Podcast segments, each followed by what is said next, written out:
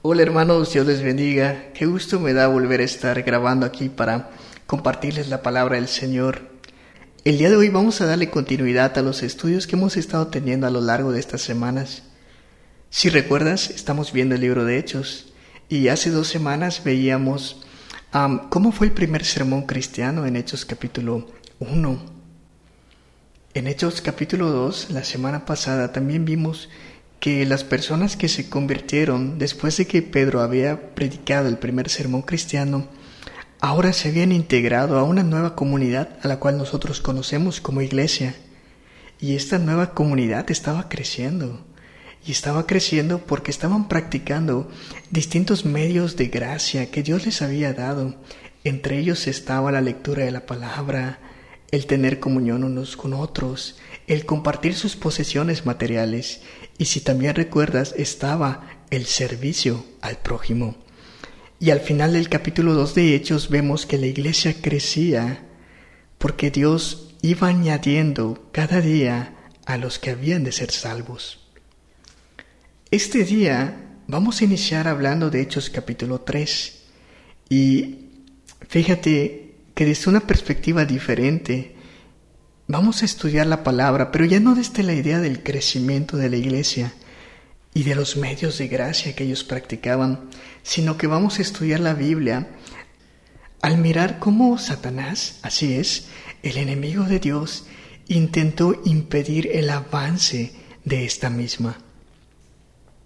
Lo hizo de distintas maneras. Lo hizo a través de la persecución, lo intentó también a través de la misma corrupción que había dentro de la iglesia de Jerusalén.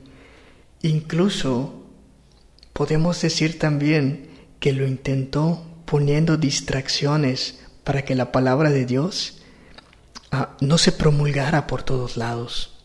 Sin embargo, esto no evitó que la iglesia frenara, todo lo contrario, la iglesia se expandió de una manera increíble por la gracia de Dios.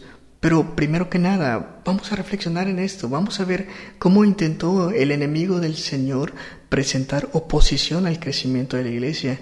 Y todo esto inició en Hechos capítulo 3, con la sanidad de un paralítico. Así es, Pedro y Juan subiendo al templo, a la hermosa, como se llamaba, vieron a un paralítico que tenía 40 años siendo paralítico, nos narra nos narra Lucas. Imagínate lo que es eso, 40 años sin poder caminar y pidiendo limosna en la puerta de un templo durante toda su vida. Sin embargo, tú te acuerdas de lo que dice la escritura. Eh, él les pide dinero a Pedro y a Juan, pero Pedro y Juan no le dan dinero, sino que le dicen, no tengo oro, no tengo plata, pero lo que te doy es esto, en el nombre del Señor Jesucristo, levántate y anda. Y ya sabemos lo que pasó. Este paralítico se puso en pie y toda la gente alrededor lo vio y se sorprendió por este detalle que Lucas había dado, porque 40 años él no había caminado.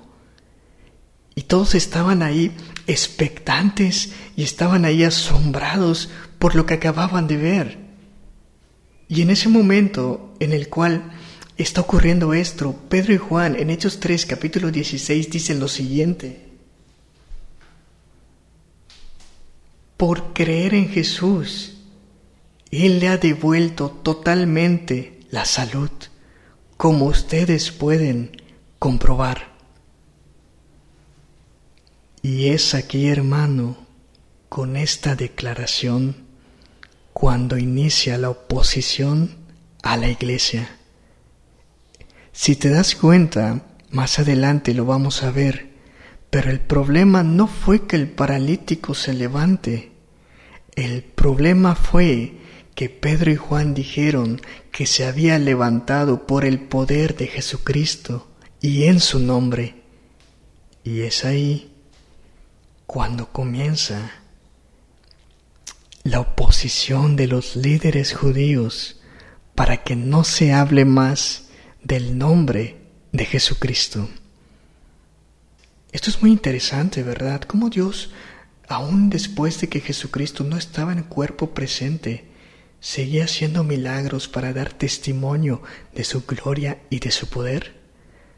Pero al mismo tiempo es de reflexionar que por eso mismo la iglesia sufrió oposición. Así que si esto te está pareciendo interesante, pues vamos a continuar mañana. Sigamos aprendiendo sobre la oposición que sufrió la iglesia en los primeros siglos. Dios te bendiga.